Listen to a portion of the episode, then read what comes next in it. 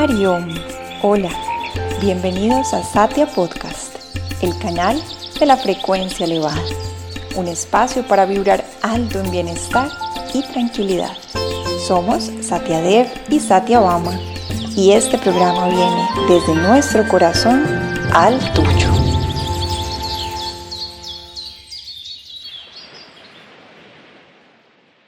Hola, un saludo. Les habla Alejandro soy amigo de Satyadev, de Satyabama, y tengo el gusto, el honor de dirigirme a esta audiencia maravillosa que ha creado este Satya Podcast. Me han invitado estos amigos queridos para hablarles acerca de el yoga, la salud, el desarrollo de los potenciales, el bienestar.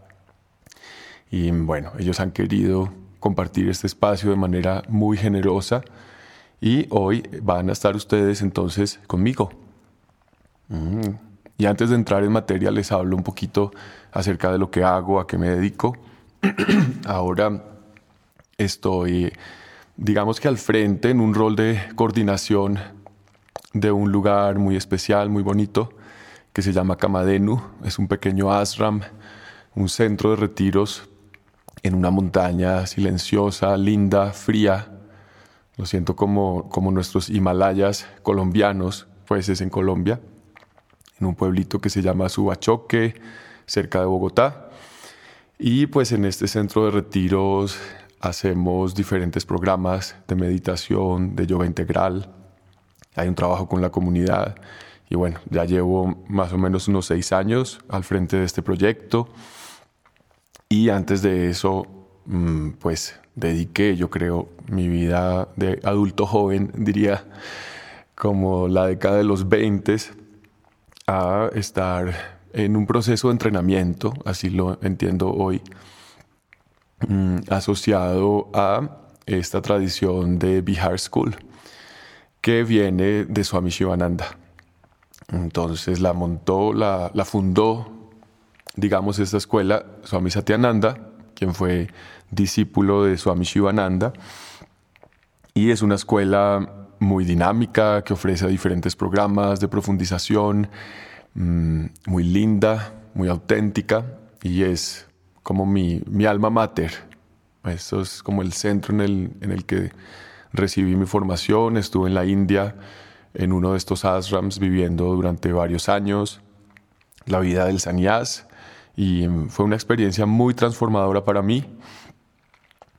Mm, reordenó mis prioridades, mi manera de moverme en el mundo. Y bueno, eso es como un poquito de, de background de quien les habla.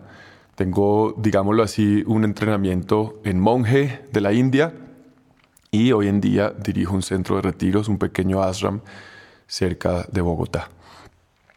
Y este ashram, y así vamos entrando en materia, tiene el propósito de reflexionar y ayudarnos a caminar hacia la realización de algo que planteaba Swami Shivananda en estos términos, la vida divina.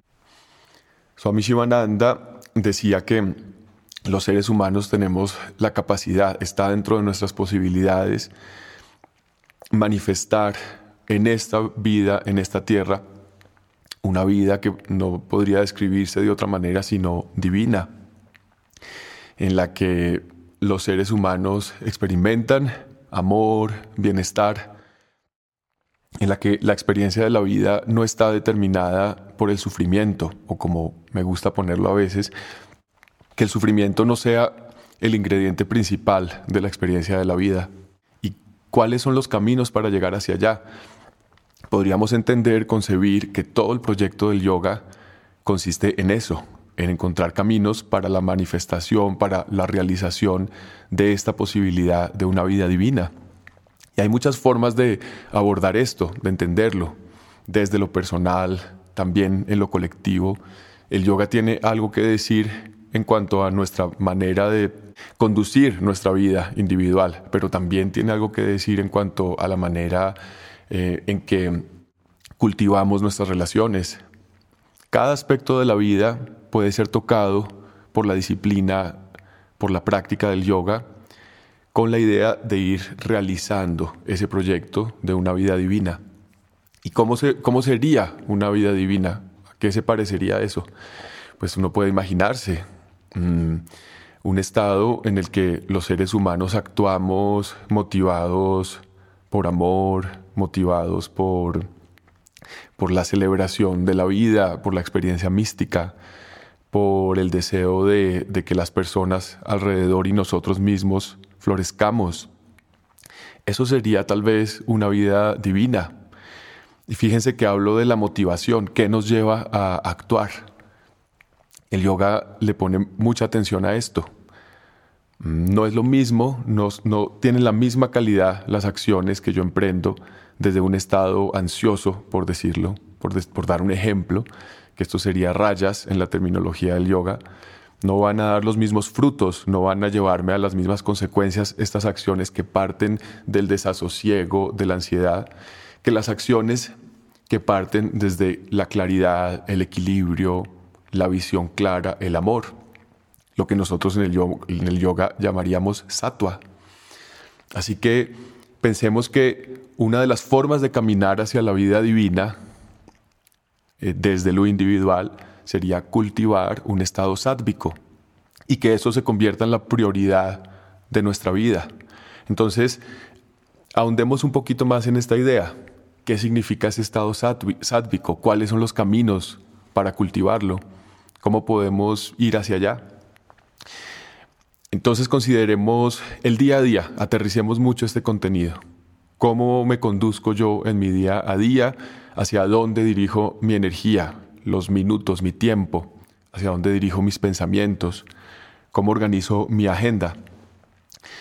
Si me doy cuenta de que existe la posibilidad de disfrutar un estado sátvico, nuevamente, claridad, amor, tranquilidad, paz, y actuar desde ahí, si ya reconozco que esa es una posibilidad, entonces lo que sigue es preguntarme cómo la cultivo.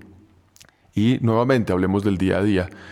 El cuerpo físico necesita una atención. Estamos establecidos en un cuerpo físico que ha evolucionado durante miles y miles de años en un entorno natural. De hecho, contemplar, ver detalladamente de qué se trata este cuerpo físico es un ejercicio maravilloso. Podría llevarnos a una experiencia mística considerar por un momento la complejidad de este cuerpo que, disfrutamos. Pero bueno, no nos vayamos por esa vía por el momento.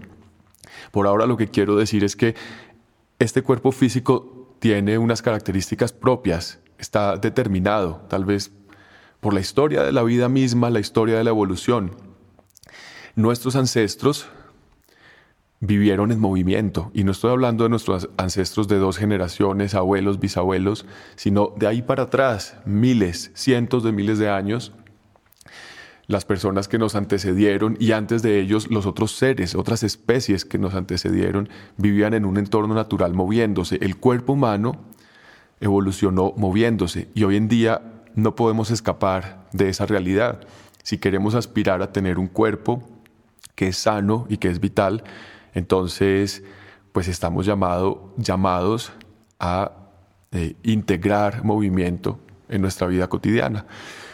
Entonces, mientras más rápido aceptemos esta realidad, pues menos nos vamos a demorar en la implementación de lo que se necesita.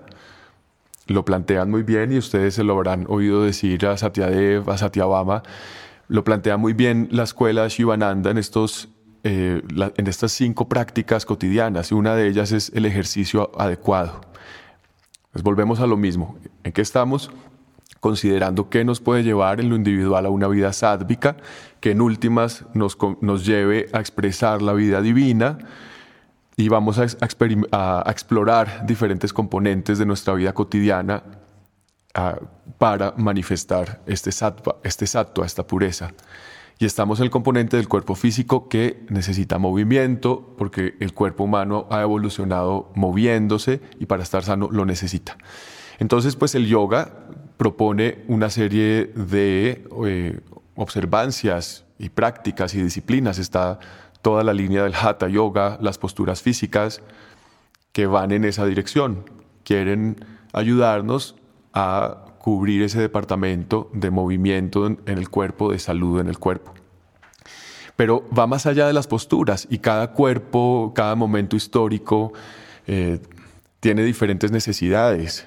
Las diferentes escuelas de yoga eh, clásico, tradicional, como las nuestras, ofrecen unos programas de ejercicios de yoga determinados, por lo general muy seguros y completos, y se le podría recomendar a cualquier persona que quiera implementar eh, su departamento de movimiento informado por el yoga, que se acercara a una de estas escuelas tradicionales, juiciosas, que le pueden ayudar a, ir implementando un programa de ejercicios completo, de asanas y ejercicios de respiración y relajación. Pero además de esto, que es una de las vías eh, que ofrece el yoga, solamente considera que estamos llamados a movernos es importante. También hay espacio para el ejercicio, para jugar, eh, correr, estar activos, hacer otros ejercicios que son válidos también, otros deportes, de acuerdo a nuestra condición, al momento histórico, salir a trotar, montar en bicicleta, jugar fútbol, bailar. Todas estas actividades nos ayudan a darle al cuerpo lo que necesita para estar sano, para estar vital. Y esto no es poca cosa, porque como estamos establecidos en el cuerpo físico, lo que le pase al cuerpo naturalmente impacta nuestro estado mental, nuestro estado emocional, energético. Esto lo sabemos, pero vale la pena recordarlo. Es importante estar acordándonos de esos contenidos, de esa información que hace nuestra vida mejor, que la mejora, que la hace florecer, porque se nos traspapelan, se nos van perdiendo entre un aluvión, un contenido, eh, un ambiente tan lleno de información como el que vivimos hoy en día. Tenemos tanta información que se nos van traspapelando, se nos van embolatando, perdiendo esas eh, goticas de sabiduría, digamos, esos pedazos de información que podemos aplicar en nuestras vidas para hacerlas más sanas, más felices. Por eso vale la pena estar recordando estas cosas aunque ya las sepamos. Y estamos en el departamento cuerpo. El cuerpo requiere movimiento, deportes, estar activo, moverse, hacer un buen programa de asanas con regularidad, pranayamas, ejercicios de respiración, relajación. Y esto, de esta manera, en lo individual, caminamos hacia la vida divina, hacia Sattva. Pero bueno, ¿cómo más caminamos hasta, hacia esta vida divina? Y yo quiero proponerles algo, pues que no es algo que me inventé yo, es, digamos, como una de las realizaciones de, los momentos ajá, de, los, de las revelaciones que han tenido los místicos de todos los tiempos y, y, de diferentes latitudes. De manera clara, los místicos orientales, los yogis. Y es la dirección del esfuerzo. ¿Hacia dónde dirijo mis esfuerzos? ¿Qué va primero? Un yogi, un místico diría, me di cuenta de que lo primero es garantizar en mí un estado de bienestar, de claridad y de amor. Y si yo tengo ese estado de claridad, bienestar y amor, ahora sí desde ahí voy hacia el mundo, voy hacia las diferentes mm, actividades, proyectos y voy a impactarlos de la mejor manera posible. Van a ser satisfactorios, no me va a faltar nada, digámoslo, pongámoslo en esos términos. Entonces fíjense que suena, tiene sentido, pero no es algo, es algo un poco contraintuitivo, no, no va mucho con nuestra cultura eh, muy dirigida hacia el logro exterior, hacia conseguir logros académicos, laborales, eh, los premios de afuera, el, mundo material.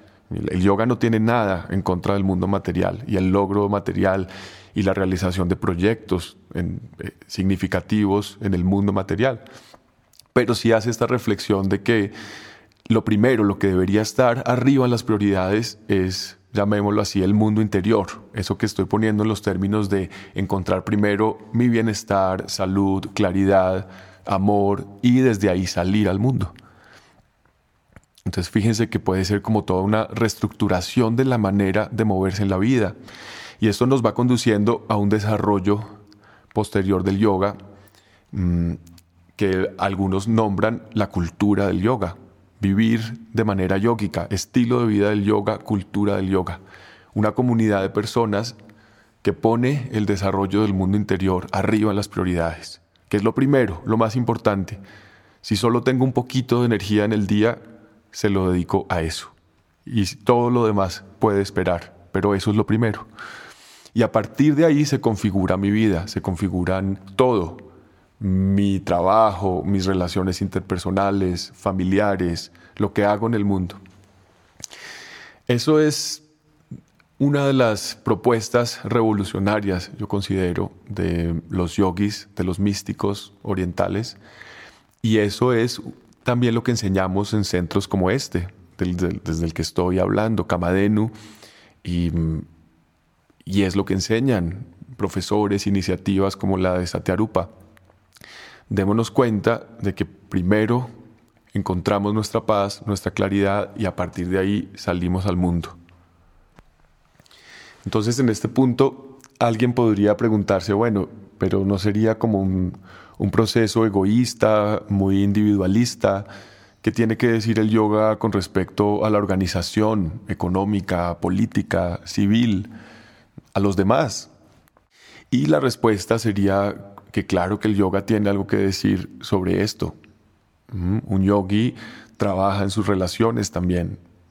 Un yogi se da cuenta de que en la vida en pareja, por ejemplo, cuando yo me molesto con, la persona con quien vivo, con mi pareja, pues mucho de esa molestia tiene que ver con, con mi propia mente y la manera en la que mi mente percibe las situaciones, las interacciones.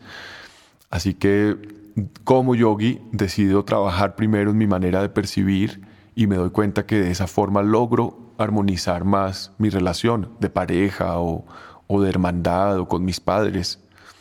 Y así fíjense que el yoga impacta también las relaciones.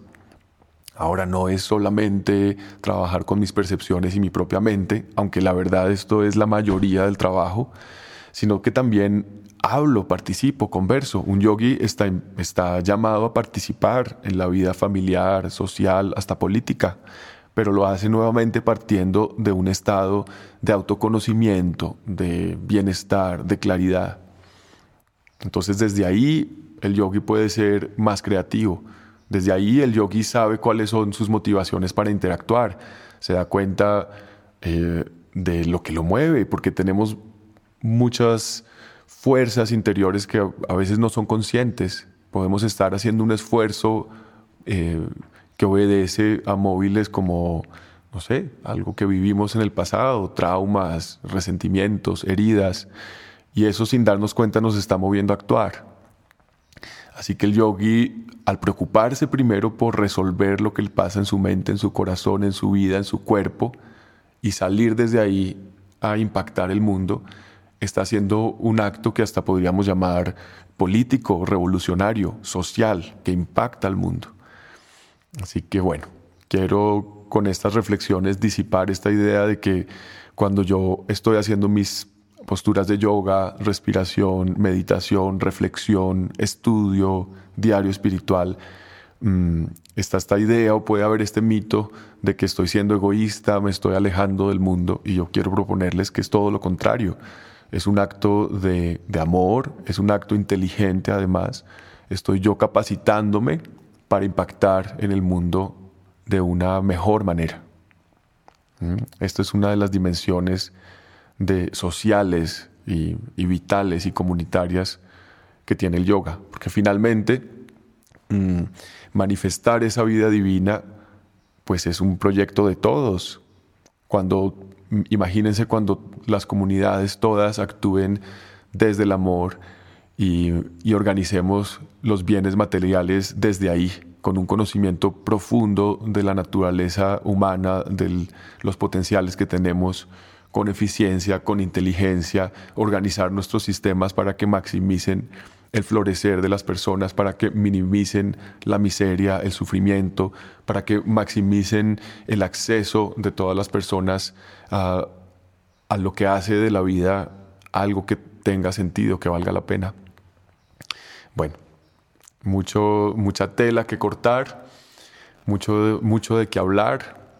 Estos son ideas generales acerca del yoga y del proyecto que tiene el yoga para impactar el mundo de manera positiva y acercarnos a la vida divina.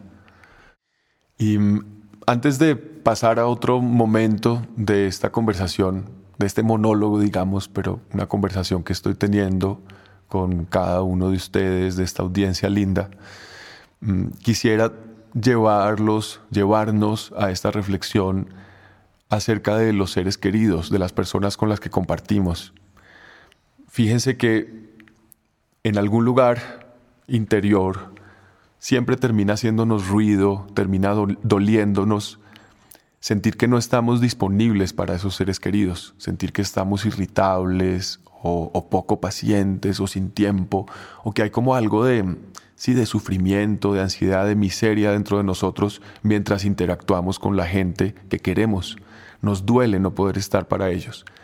Y la otra cara de la moneda es que nos causa una profunda satisfacción experimentar esos momentos en los que sí estamos para ellos, en los que se nos acerca un hijo o un pariente, una pareja, alguien que queremos mucho, un amigo, y sentimos en ese encuentro que no, no hay oscuridad en nosotros, que tenemos todo el tiempo del mundo para ellos, que tenemos buen humor, energía para ellos.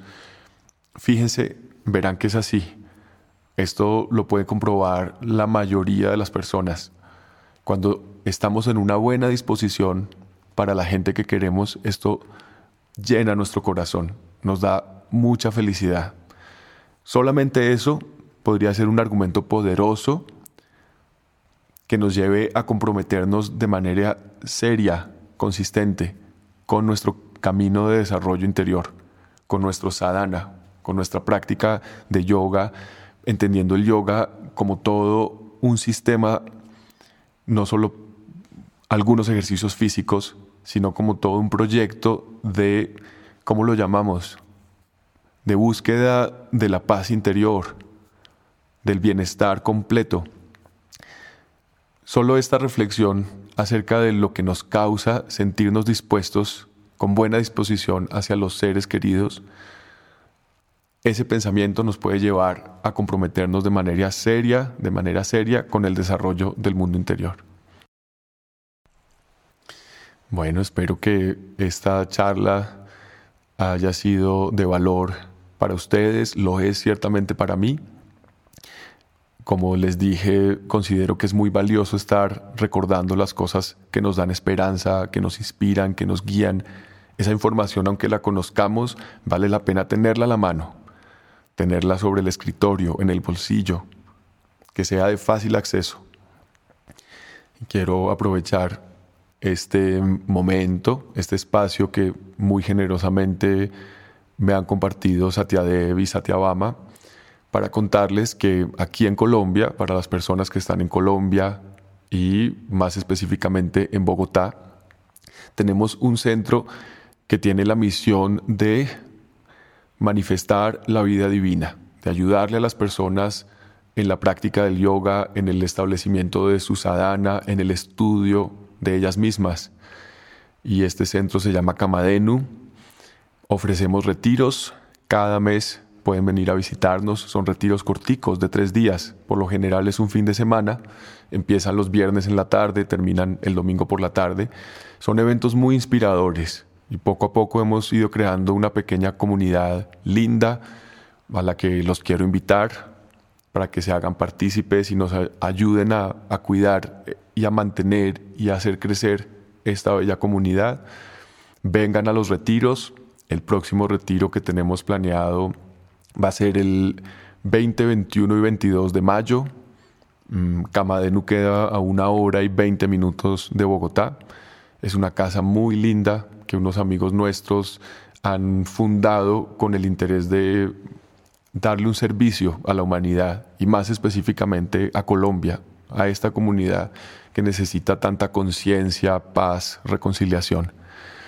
Esto es, quiero invitarlos a este retiro, a esta comunidad, por aquí ha pasado Satyadev, esto es casa de Satyarupa también cuando andan por Colombia.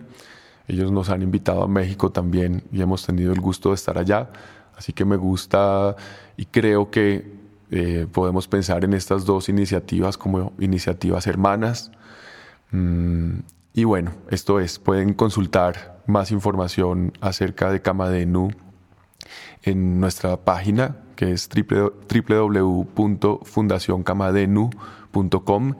La palabra Camadenu puede ser rara, pero pues difícil de escribir, es con K y tiene por ahí una H atravesada en algún lugar de la palabra. Entonces les pondremos esas, estos datos en la descripción del episodio. Pueden ver entonces nuestra página web, seguirnos también en Instagram.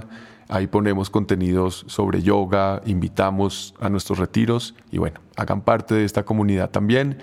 Espero que nos volvamos a encontrar en este podcast, seguramente teniendo alguna conversación linda, inspiradora con, con los hosts con los anfitriones. Y, bueno, espero verlos muy pronto por acá. Hariom.